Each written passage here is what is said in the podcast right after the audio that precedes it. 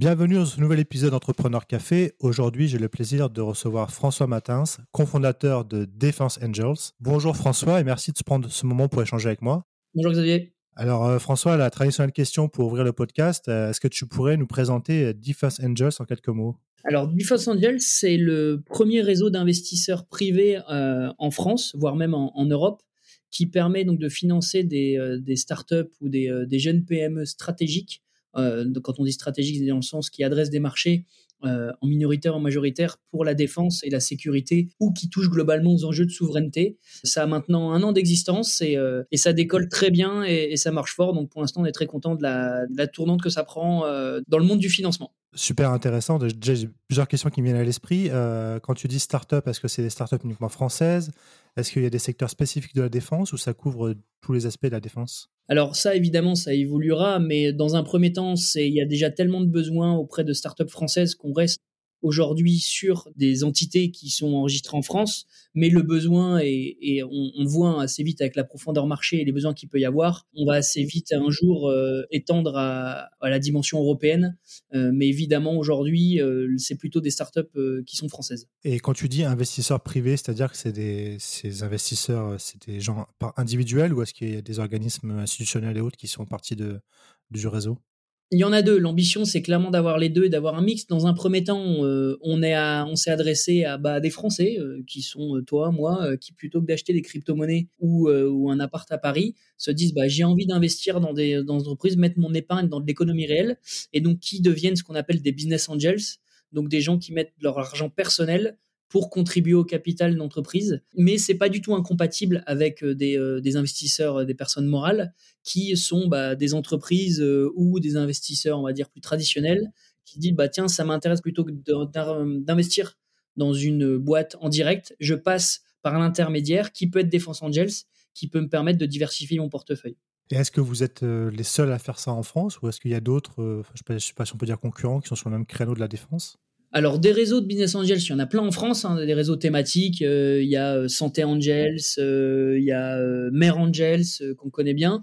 Mais en revanche, je te confirme que à ce stade, on est le seul réseau d'investisseurs qui s'intéresse particulièrement au sujet de défense et de sécurité. D'accord. On reviendra plus en détail sur ta vision de la défense et la sécurité justement en France, qui est un sujet on ne peut plus d'actualité en ce moment. Mais maintenant, ce qui m'intéresse, c'est échanger un peu avec toi sur ton parcours, François.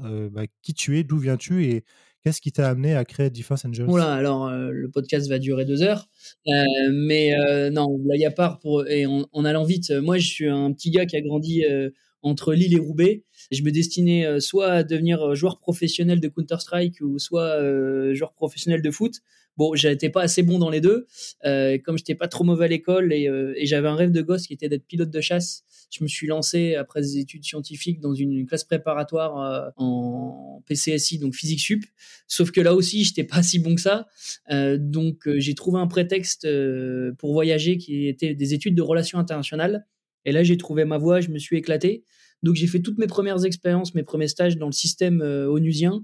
Donc j'ai pas mal bourlingué à gauche à droite, où j'ai même été à l'ONU euh, à la délégation du, euh, du Sénégal à l'UNESCO. Euh, donc ça aussi, ironie d'histoire. Ouais, c'est original. Donc ouais, je me suis beaucoup beaucoup amusé et puis voilà, c'était travailler en milieu interculturel et international vraiment passionnant. Mais bon, expérience formatrice sur plein d'aspects sur comment tu gères des, des négociations internationales. Bon, bref, encore maintenant ça, ça m'est très utile. Ensuite, j'ai travaillé au Sénat auprès d'une sénatrice des Français d'étrangers, j'ai bossé au ministère des Affaires étrangères et après j'ai j'ai bifurqué vers le monde de la sécurité où j'ai eu une petite expérience euh, à la préfecture de police de Paris, euh, là aussi euh, passionnant. À un moment que j'avais fait beaucoup, j'avais fait que du public, et je me suis dit bah tiens le privé, ça m'intéresserait de voir, donc j'ai j'ai refait des études et j'ai rebifurqué vers à l'époque donc AXA où j'étais à la direction sûreté risque et compliance d'AXA et dans la foulée aussi là aussi par le biais d'une d'un concours de circonstances ou d'un malentendu plus ou moins provoqué, je me suis retrouvé en cabine ministérielle. Euh, donc euh, là aussi euh, au, bureau presse pour conseiller un ministre sur ses relations presse. Donc là, passionnant aussi les coulisses de la politique et euh, de l'accès à, la décision politique. Euh, et puis des anciens clients m'ont dit écoute, on, monte un, cabinet euh, de conseil en com digital, lobbying digital, est-ce que ça t'intéresse? Je dis bah vas-y, montez une boîte, j'y connais rien, ça peut être intéressant. Donc bah voilà, on monte une boîte, on cherche des clients. en plus, c'était tout au début de la de la com digitale, la communication de crise sur les réseaux sociaux. Donc, il y avait tout à faire passionnant. Et moi, je gardais quand même un pied dans la défense parce qu'à côté de ça, j'étais euh, à l'association des jeunes de l'IHEDN où j'ai été, euh, j'ai été président de 2013 à 2016. Donc là aussi, passionnant. Enfin, je me suis éclaté. Et... Tu peux préciser pour les gens qui connaissent pas l'IHEDN Alors, il se trouve que moi, je l'ai fait aussi, donc je connais bien l'IHEDN, mais pour les gens qui connaissent pas, est-ce que tu peux expliquer l'IHEDN Alors, la version très courte, l'IHEDN, donc c'est l'Institut des hautes études de défense nationale, qui est en gros le think tank euh, du, des services du premier think tank de l'État et des rattachés au service du Premier ministre, qui en gros fait travailler toute la société civile avec des militaires, avec des hauts fonctionnaires sur les enjeux de questions de défense au sens large. Et donc c'est un réseau et dedans vous aviez une branche des, euh, jeunes, vous pouviez faire une, session et pour faire le suivi de tout ça, il y avait une association qui est une très belle association qui coûte maintenant, euh, qui euh, ouais, il doit y avoir environ 2000 2000 jeunes qui en sont membres, qui organisent plein de conférences, qui écrivent des, white papers, etc. Donc moi j'ai eu l'honneur et le plaisir d'être président de cette association pendant quatre ans euh, sur lesquels je me suis éclaté. Donc, si tu veux, j'avais gardé un pied euh, dans tout ça. Et euh, un, jour de décembre 2013, le, le J4 m'appelle, donc le J4 qui est le groupe industriel de la défense et de la sécurité terrestre, qui en gros, pour vous faire court, est le, syndicat des industriels de la défense français, m'appelle et me dit voilà, on cherche un directeur de la communication, est-ce que vous intéresse? Moi, comme j'avais une casquette un peu comme et je connaissais bien le monde de la défense, ça a bien fité. Donc voilà, je fais ça pendant deux ans. Puis au bout de deux ans, je dis mais qui s'occupe des affaires publiques et, euh, et, des relations parlementaires. Ils me disent bah, personne. Je dis ok, bon, bah, je vais m'en occuper. Donc j'ai créé la direction affaires publiques euh, au sein du euh, au sein du J4. Et puis au bout de 3-4 ans, je leur dis bah, qui s'occupe de l'innovation? Ils m'ont dit bah, personne. Je dis bah, ok, bah, je vais m'en occuper. et donc du coup, j'ai créé quelque chose qui s'appelle, enfin qui s'appelait à l'époque, et c'est toujours le cas, Generate, qui a été le premier accélérateur de start-up dédié au monde de la défense et de la sécurité. Donc y a un, un superbe outil à disposition du J4 qui permet de sourcer des start-up en France et à l'international pour les amener, les aider à se développer dans le secteur de la défense et de la sécurité. Et donc c'est là où j'ai commencé à, bah, à, faire vraiment de l'opérationnel sur le monde des startups, à m'intéresser à l'innovation de défense et par dérivation au sujet de financement de la défense. Et du coup, euh, tu as dit un moment, il y a un moment où tu étais déjà en cabinet, je crois, et tu as eu un moment, tu as un switch pour aller plus vers le domaine de la sécurité de la défense. Quel était le, fait que tu diriges vers ce secteur-là en particulier, la défense? Est-ce que tu avais une appétence particulière pour ce secteur-là avant ou est-ce que ça s'est fait par pur hasard? Non, vraiment, euh, j'avais, j'ai aucun lien familial à la base euh, vers le monde de la défense. après, c'est comme tout, tu vois, quand tu es petit, tu as toujours des rêves de gosse, les films de guerre, ça te fait toujours un peu rêver puis tu croises des gens et donc c'est vraiment au, fur et à mesure des rencontres, au gré des rencontres euh, en France et international, je me non mais le monde de la défense c'est quand même un secteur qui est passionnant, qui est sérieux, qui où tu gères des enjeux stratégiques, où tu croises des gens passionnés, euh, bah pourquoi pas, why not euh, Je pourrais peut-être m'en faire, en faire une partie de ma vie. Quoi. Et du coup, c'était quand tu étais au J4 et que tu as créé ce, on peut dire, cet accélérateur pour start-up, identification de start-up, tu es venu l'idée de créer Defense Angels. C'est là que tu t'es rendu compte qu'il y avait des trous dans la raquette ou euh? Exactement, ouais. En fait, si tu veux, assez vite, les start-up, quand elles te remontent un peu les problèmes et les besoins qu'elles ont, euh, bah, le sujet de l'argent et du financement, euh, il en est un.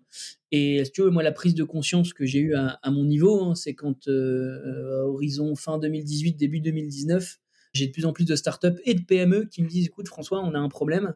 C'est qu'à chaque fois qu'on veut, trouver de l'argent, au-delà du fait que voilà, on a un bilan qui est solide, on a des contrats dans les tuyaux, dès qu'on dit le mot défense, on sent que les organismes bancaires et les investisseurs en face de nous se disent Ouh là là, euh, on n'est pas sûr qu'on veuille vous suivre euh, parce que la défense c'est compliqué. Est-ce que ça a un rapport avec les nouvelles règles de compliance, enfin conformité en français là des banques Oui, euh, en effet, il y a un, vrai sujet qui est lié à la compliance parce que si tu veux, aujourd'hui on vit dans un monde, une fois, hein, c'est pas du tout un jeu de valeur c'est tout à fait compréhensible où ben, on veut absolument mettre en avant les, les sujets impact, on veut améliorer le monde et encore une fois il faut le faire. Et, la fameuse RSE Exactement. Tu moi, je suis un citoyen comme tout le monde, donc je veux vivre dans un monde euh, qui est plus green, euh, euh, qui est plus intégré, où il y a plus d'inclusion. Enfin bref, donc tu vois, ça me choque pas du tout.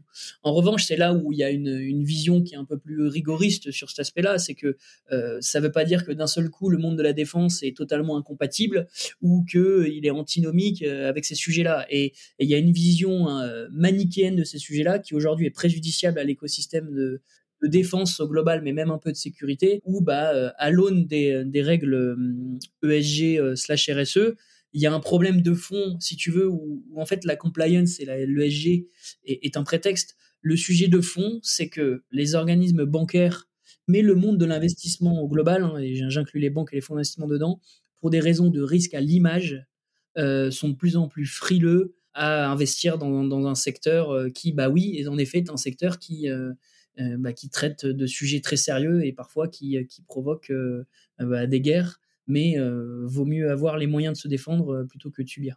Bah, disons que si on veut un monde euh, inclusif, green et, ouvert, il faut que ce soit un monde sûr. Quoi. Donc, euh, le premier critère, euh, si tu veux, dans lequel où tu veux construire une société qui tient la route, c'est d'abord sa sécurité. Et il y a beaucoup de gens qui l'oublient, ou encore une fois, hein, on peut faire plein de choses sur l'environnement, on peut faire plein de choses, et il faut le faire.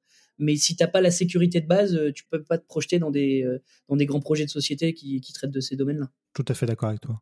Et du coup, donc fin, fin 2018, début 2019, tu te rends compte qu'il y, a ce problème de financement et c'est là d'été venu l'idée de créer Defense Angels. Comment tu t'y es pris euh? Pas forcément l'idée tout de suite, c'est que moi, je commence un peu à agiter le cocotier. Comme en plus de ça, j'avais ma casquette de directeur affaires publiques, bah, je rencontre beaucoup de gens euh, au Parlement, euh, au gouvernement, et, ils me disent oui, c'est vrai, tu as raison, mais qu'est-ce qu'on pourrait faire? Bon, c'est là où après, c'est mon boulot aussi en tant que directeur affaires publiques dans un syndicat professionnel, de d'agiter un peu l'écosystème. Et il y a un rapport parlementaire qui sort euh, par les députés euh, Thierryot et, et Baléblu, euh, qui, dans ses conclusions, dit que bah, une partie du, problème, c'est ça, ça, ça, et une solution pourrait être la création d'un réseau d'investisseurs privés dédié au, au, sujet de la défense. Et là, bon, évidemment, moi, j'avais déjà l'idée dans un coin de ma tête, mais là, ça vient, on va dire, officialiser cette idée, et je saute sur l'occasion pour monter cette chose-là. Et donc, je, je me souviens toujours très bien de, je fais un webinaire sur le sujet euh, je sais pas, il y avait 80 personnes qui m'écoutaient. je dis, bah voilà, euh, moi je réfléchis à monter quelque chose qui pourrait s'appeler Defense Angels, qui serait un réseau de, business angels dédié à la défense. Et bah 30 secondes après, j'avais un, monsieur très sympathique qui s'appelle Guy qui était le président de France Angels, donc le président de tous les business angels de France, qui me dit, oh monsieur Matins, votre idée est super. Moi je suis chaud pour monter ça avec vous. Euh, venez, on monte ça. Et voilà, c'est né, né, comme ça. Et du coup, après, comment vous avez structuré ça? Donc, vous êtes plusieurs à avoir confondé avoir cofondé Defense Angels Comment vous identifiez les startups dans lesquelles vous voulez investir? Est-ce qu'il y a un ticket moyen? Est-ce qu'il y a un processus particulier? Bah, on, part, on part de zéro euh, ou presque. Hein, c'est, euh, si tu veux, euh, assez vite, tu dois te structurer, tu te mets des objectifs, tu dois lever des fonds. Donc, sur la structuration, dans un premier temps, on se met en association 1901 parce que c'est le truc le plus souple et on n'a pas besoin d'avoir une grosse structure. c'est de recruter des investisseurs bah là, tu es obligé de faire de la com, tu fais agiter le réseau. Euh, c'est là où ce qui est bien avec, avec Guy Gorevitch, avec qui je me suis associé, c'est qu'on est, euh, on est très complémentaires.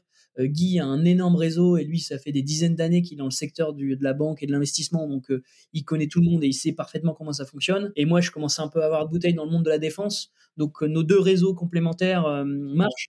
Et puis, on le voit qu'on est aussi dans un secteur où bah, on a des gens passionnés, donc euh, dès qu'on explique un peu la démarche qu'il peut y avoir derrière, bah, les gens adhèrent.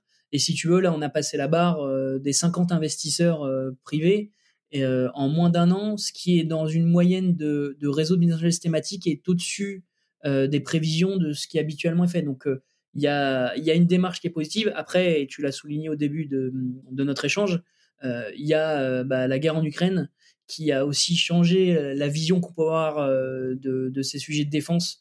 Euh, et quand bah, la guerre est aux portes de l'Europe, il y a peut-être une prise de conscience qui se fait un peu plus vite, où, les gens, on va dire, ont sauté le pas en disant, bah oui, c'est vrai que les sujets de défense, c'est bien, et avoir une industrie de défense qui est souveraine, qui peut répondre aux besoins de nos armées, c'est un peu vital pour notre pays. Donc moi, français, si je peux contribuer, peut-être que je vais pas faire mon service militaire, peut-être que j'ai pas fait l'IHEDN, mais peut-être qu'en mettant quelques milliers d'euros dans une startup ou une PME qui travaille au profit des forces armées, bah, c'est ma manière de contribuer un peu à l'effort de guerre. Et en plus, c'est pas moi qui le dis, hein, c'est euh, notre président de la République qui, en juin dernier, euh, a parlé d'économie de guerre. Et du coup, euh, j'allais te poser la question, mais tu as partiellement répondu. Les profils des gens qui, qui investissent avec vous, est-ce que c'est des gens qui, pour qui le secteur de la défense, c'est un secteur auquel ils s'intéressent particulièrement parce que bah, ont une vision de un peu de souveraineté, etc. Ou est-ce que c'est un, en premier lieu purement financier où ils se disent bah il y, a, clairement des choses à faire dans ce secteur-là en termes de, de retour sur investissement ou c'est peut-être un peu des deux?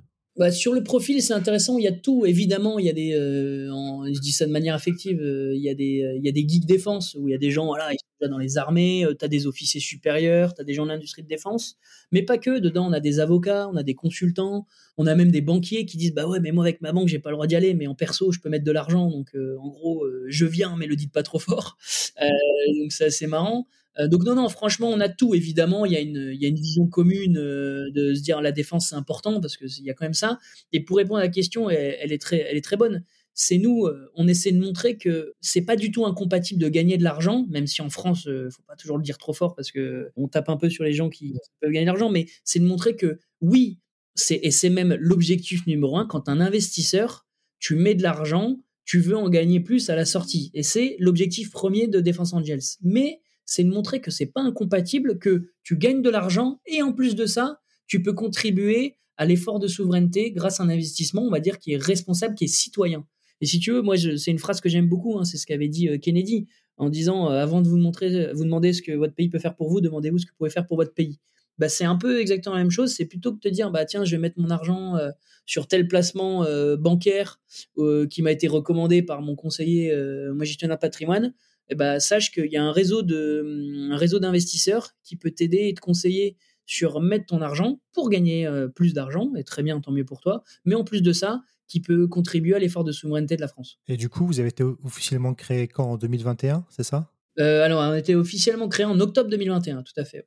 Et donc, à ce jour, vous avez investi dans combien de, startups françaises? À ce jour, on a investi dans trois startups françaises, une dans les drones, une dans les euh, lanceurs spatiaux et une dans la cybersécurité. D'accord. Et donc, euh, comment est-ce que vous choisissez ces startups? Est-ce qu'il y a un comité de direction au niveau d'Ifas Angels euh, qui choisit les dossiers oui. Tout à fait. Alors, on a, tu veux, d'un côté, tu sais, c'est un peu comme les restos du cœur. On préférait pas avoir de boulot, ça veut dire qu'il y a un problème. Et là, c'est un peu pareil, c'est-à-dire que pour alimenter notre, ce qu'on appelle le deal flow en bon français, en gros, le, les gens qui sont intéressés pour. Le flux d'affaires.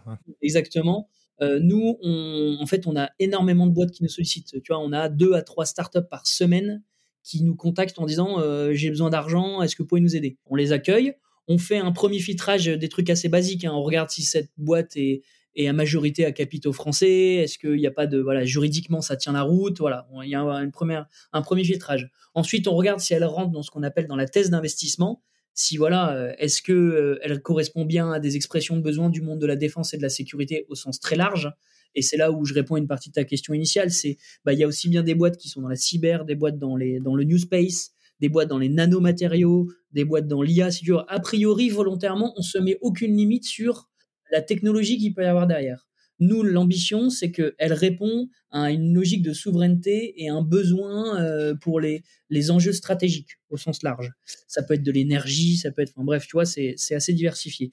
Et ensuite, une fois que nous, on a fait un premier tamis en disant, OK, ça rentre dans le scope, c'est intéressant. Et là, c'est là où on la propose à nos investisseurs. Donc, une fois par mois, on organise une session de pitch euh, pour nos investisseurs où on leur présente 4 à 5 startups euh, qui viennent bah, présenter leurs solutions, leur business plan et leurs besoins d'investissement. Et c'est là nos investisseurs, ils décident ok cette boîte-là m'intéresse, je vais creuser un peu plus euh, l'investigation, euh, et là tu pars sur un mois ou deux mois de ce qu'on appelle des due diligence, donc des investigations pour savoir si la techno tient la route et le business plan tient la route.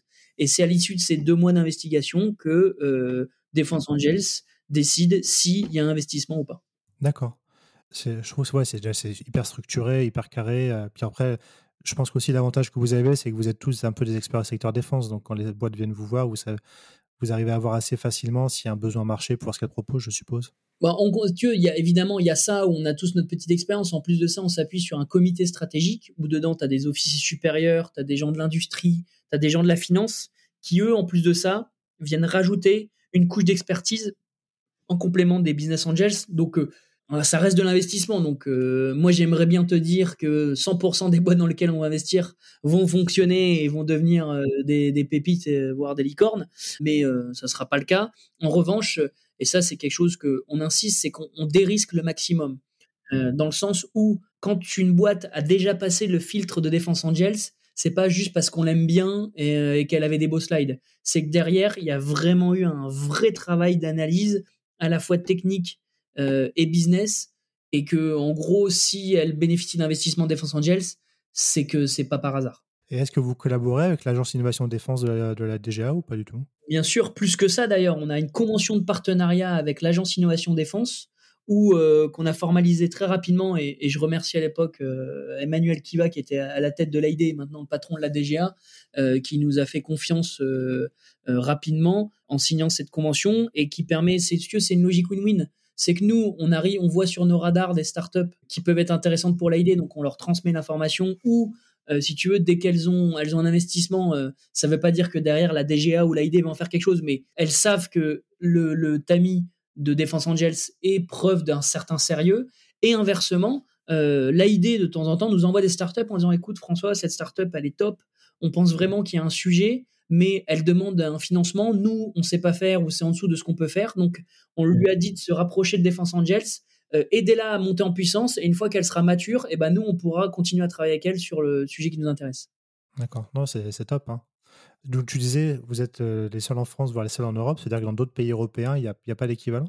Bah, on a, tu on a, on s'est pas, pas s'amuser à regarder euh, les 26 pays, mais nous, on a regardé dans les gros pays où où il y a déjà un écosystème qui est mature sur le sujet, que ce soit, alors, est-ce qu'on met les UK encore dedans on va dire non si on respecte euh, euh, ce qui se passe. en tout cas, on a regardé en Allemagne, on a regardé en Belgique, on a regardé aux Pays-Bas, on a regardé en Italie et en Espagne. Euh, aujourd'hui, ce véhicule d'investissement dédié à la défense n'existe pas.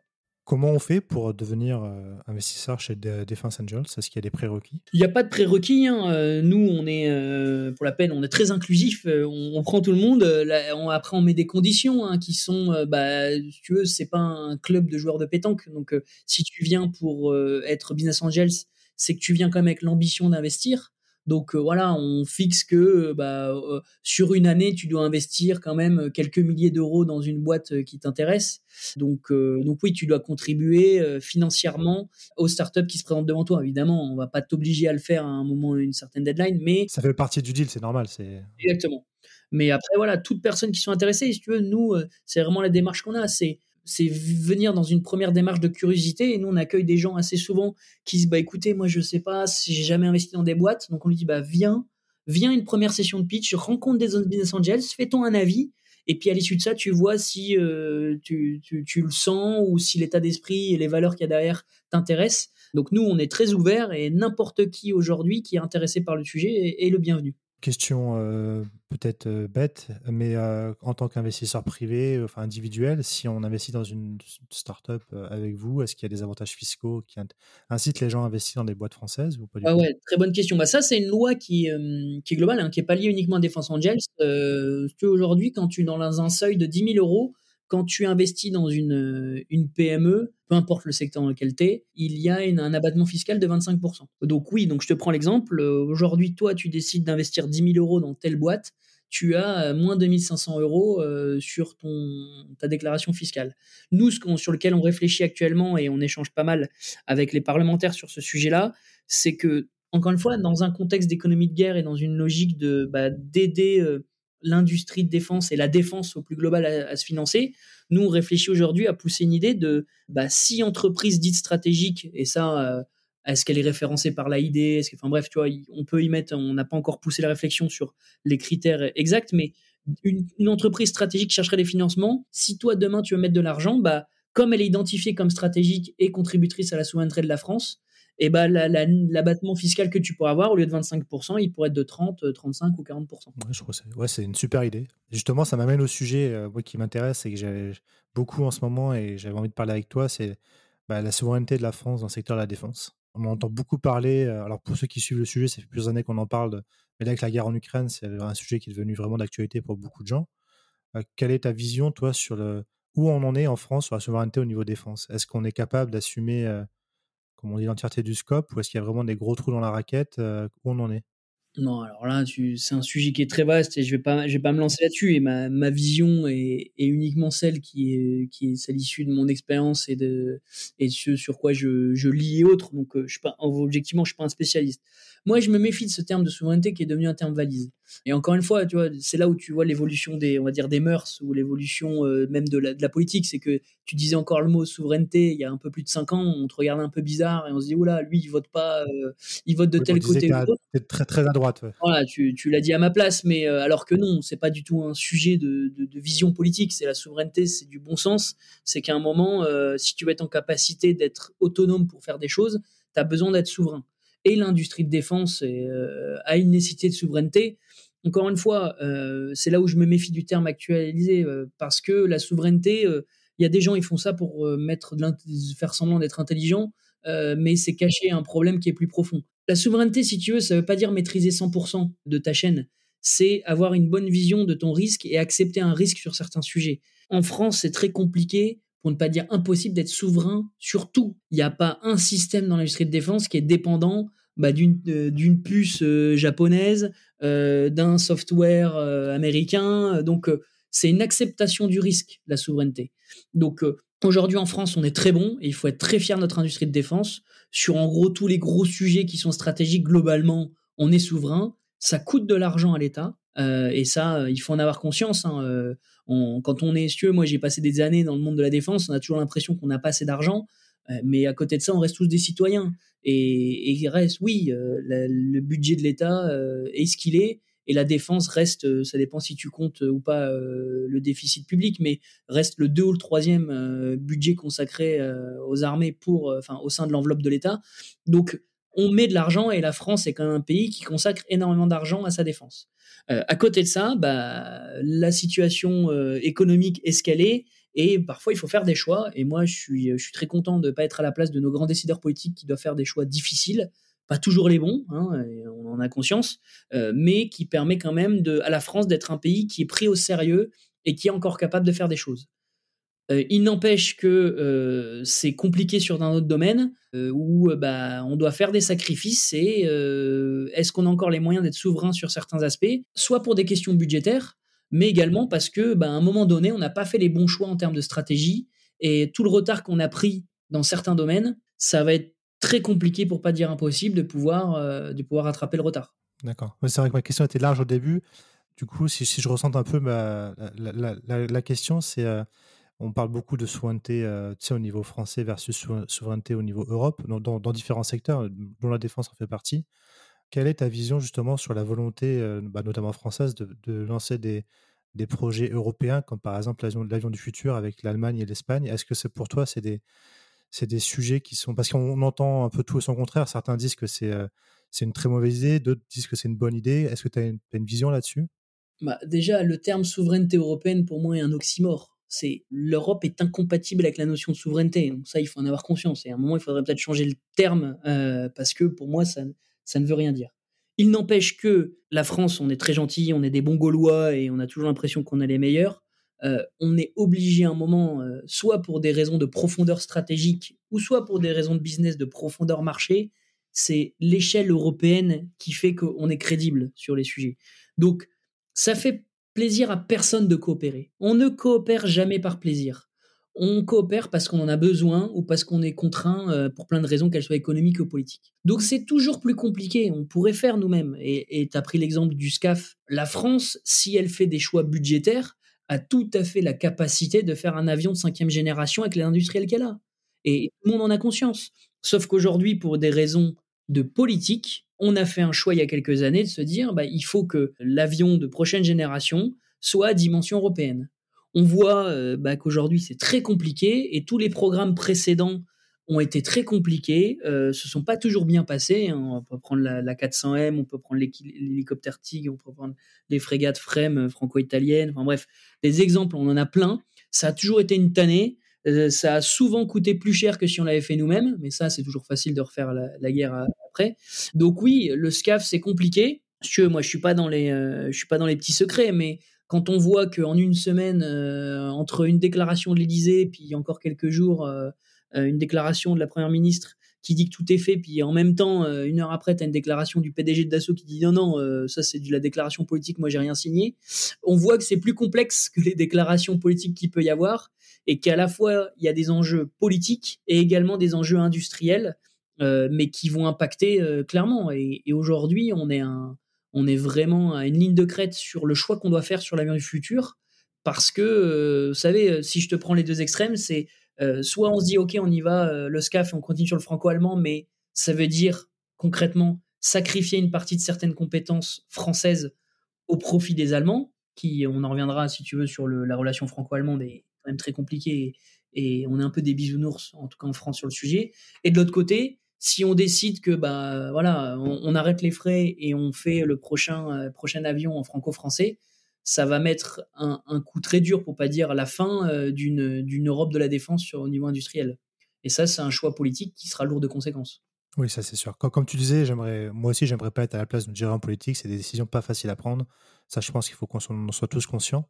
Et justement, tu disais le, fameux, alors nous on appelle ça en France le couple franco-allemand. Dans, la défense, concrètement, est-ce que c'est viable? Est-ce que c'est pertinent? Est-ce qu'il y a des, est-ce qu'il y a des projets qui ont déjà abouti avec les Allemands? Est-ce que tu penses que c'est quelque chose sur lequel nous, les Français, on doit persévérer? Mais tu as utilisé le terme couple franco-allemand. C'est une expression qui me fait beaucoup rire. Si tu veux, nous, on a une vision romantique de la relation avec les Allemands. On parle de couple. Eux, ils sont en union libre. Euh, ils sont pas en couple. Ah, c'est, joliment dit, oui. Et ça, on l'a pas compris. On l'a vraiment pas compris que euh, les Allemands, euh, avec toutes les qualités, les défauts qu'ils peuvent avoir, ils sont très pragmatiques et ils ont bien compris que les intérêts où ils savaient les mettre. Et, toi, là où pour la peine, euh, je parlerai pas d'erreur, mais en tout cas de manque de, manque de concentration de, de certaines personnes en France, ou des signaux faibles, il y en avait quand même pas mal depuis quelques années sur le fait que les Allemands allaient changer leur posture.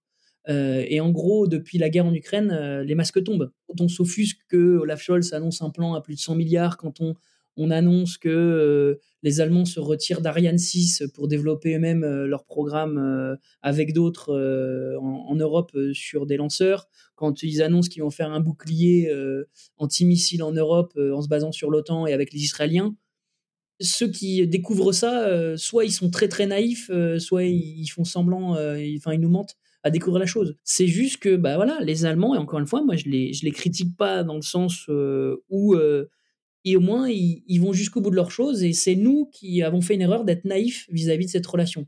Mais je reprends ce que j'ai dit juste avant. On pensait qu'on était en couple.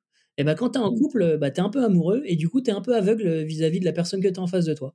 Euh, alors que bah, comme ils étaient très pragmatiques et en union libre, et ben ils ont avancé leur pion et au moment où ils voient que c'est plus dans leur intérêt de faire du franco-allemand ou de l'européen, et ben ils se ressentent sur leurs prérogatives et ils font ça dans leur intérêt. Du coup, on peut dire qu'on est, au-delà de moments euh, un peu compliqués, des relations un peu tendues dans, la défense au niveau européen dans les prochains mois, prochaines années. Parce qu'on voit, il n'y a pas uniquement les Allemands, on voit aussi les Polonais, toute l'Europe de l'Est, enfin l'Europe du Nord aussi, qui achètent beaucoup des, des systèmes américains. Et on se rend compte que l'Europe de la défense, beaucoup de monde en parle, notamment en France, mais dans les faits, on, on a l'impression qu'on est un peu les seuls, euh, nous Français, à, avoir un peu ce, je ne sais pas si on peut parler de rêve, mais euh, cette ambition mais c'est un très beau rêve, si tu veux. Pour faire avancer le monde, il faut rêver. Il faut avoir de l'ambition. Donc, euh, on, on, ne peut pas reprocher aux Français de vouloir construire une Europe de la défense sur ces sujets-là parce que c'est le sens de l'histoire. Faudra un jour qu'on y aille.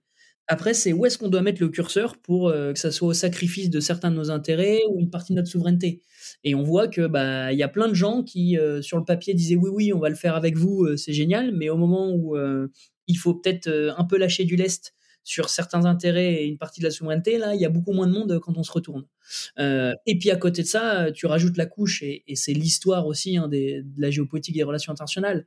Et, on le voit d'autant plus, euh, comme on le dirait dans une, série bien connue, euh, c'est le bleu de méthylène de ce qui se passe aujourd'hui. Les plus grands vainqueurs de la situation actuelle en Ukraine, ce sont les Américains, qui font une magnifique opération d'influence et économique ou euh, en ayant une guerre qui est pas chez eux, donc sur notre territoire, donc eux, autant dire qu'ils n'ont pas trop de missiles à prendre sur la tête pour l'instant. Ils passent pour les gentils parce qu'ils envoient de l'armement, euh, donc très bien, donc ils aident les Ukrainiens, super en termes d'image, euh, ils montrent qu'ils défendent la démocratie.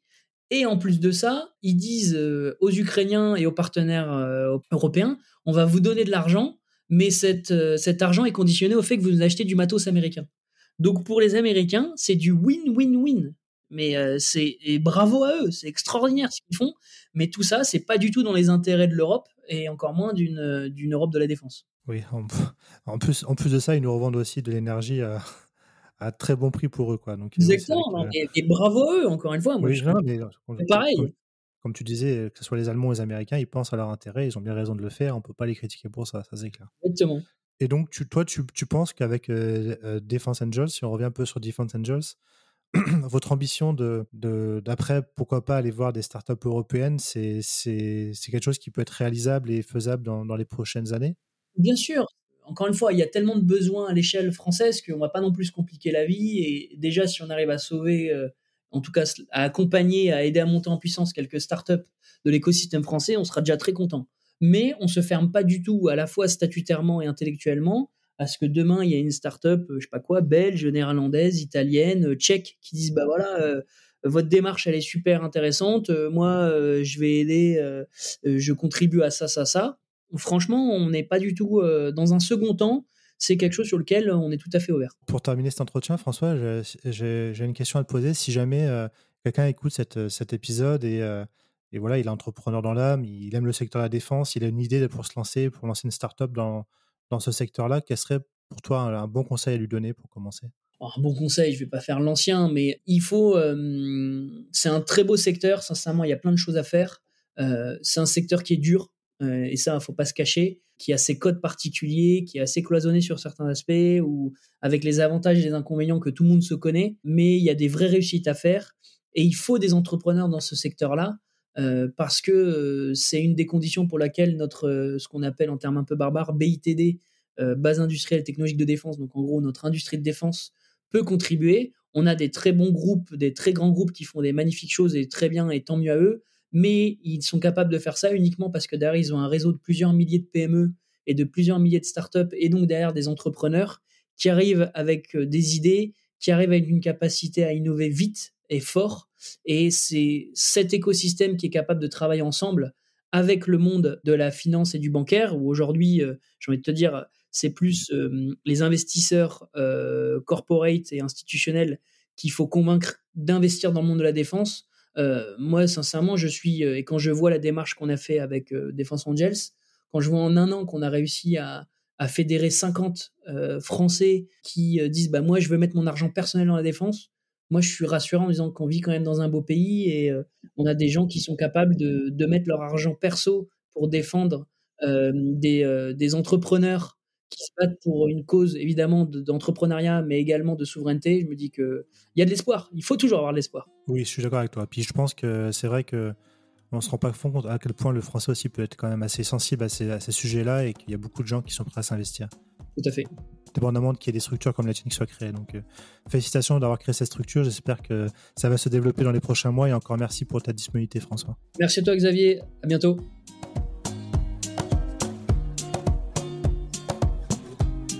Et voilà, merci à tous de nous avoir écoutés jusqu'au bout.